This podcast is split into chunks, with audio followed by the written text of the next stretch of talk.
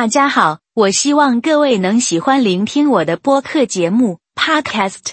如果想要更了解详细的圣经生活分享，敬请期待每一集的播出。祷告是一件严肃的事情，对每个基督徒来说都是令人困惑和难以集中的。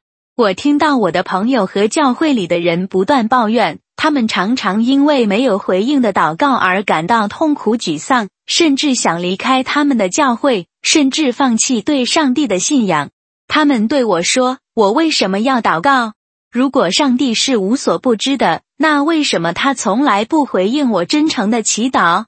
为什么我要反复告诉上帝一切？”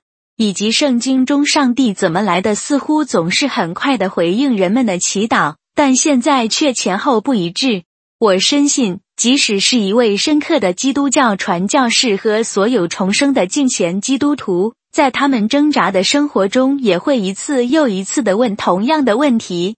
根据我在圣经中的理解，神教导我们要不住的祷告，因为我们是基督徒，我们需要悔改，向神认罪。我们必须省察自己，以保持信心的基础。然而，圣经一直非常详细的说明祷告与应允之间的关系。为什么有时祷告从未得到上帝的注意，也得不到任何回应？等待神的时机是关键。不仅如此，你还要将你的方式和意志顺服于他，直到答案和结果到来。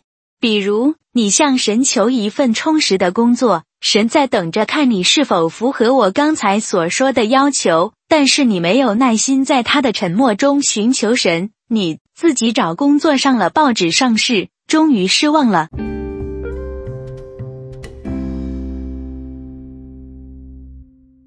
为什么要祷告？这个讲到录音是我的 MP3 及电子书中的简略摘要，支持捐款就可能获得完整的资料。任何时候都不要让自己的道路挡住上帝的道路。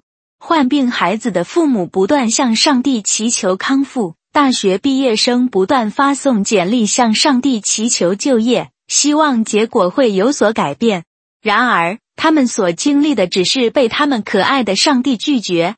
全世界的基督徒都有一种强烈的无力感，生活似乎已经开始失去信心和希望。我的上帝，我的上帝。你为什么离弃我？他们大声喊叫。上帝永远不会拒绝与他和好的心，相反，撒旦会起诉任何生活在最终的罪人。怀疑论者批评基督徒祈祷没有意义，就像与任何人交谈一样。在我独特的经历中，从无神论者到罗马天主教徒，再到新教徒，我终于与上帝和好，成为重生的基督徒。并与上帝建立了个人关系。在皈依过程中，我的挣扎是严肃的、痛苦的、悲伤的。我们来谈谈下面的例子：约翰福音十五章五节：“我是葡萄树，你们是枝子，住在我里面的，我也住在他里面，结果子多。没有我，你们什么也不能做。”以上就是说明了，仅仅因为你经常去教堂。就说你是基督徒，并不足以证明这一点。成为基督徒就是跟随耶稣基督，在你的一生中侍奉他，寻求神的国度，而不是你自己的目的。你能证明你在为上帝的事业服务吗？是的，我愿意。有人提高了声音说道：“怎么样？”我回答：“我参加了一个教堂的志愿者项目，一个祈祷小组。”一个说：“我是当地教会的牧师。”另一个说很好，但这与耶稣基督的命令无关。我回答：让我们找出耶稣基督的命令是什么，就是赶鬼、医病、从死里复活、帮助穷苦的人。此外，为无家可归及贫困的人提供解决方案。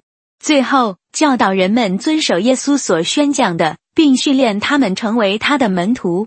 你们中有人完全做到了吗？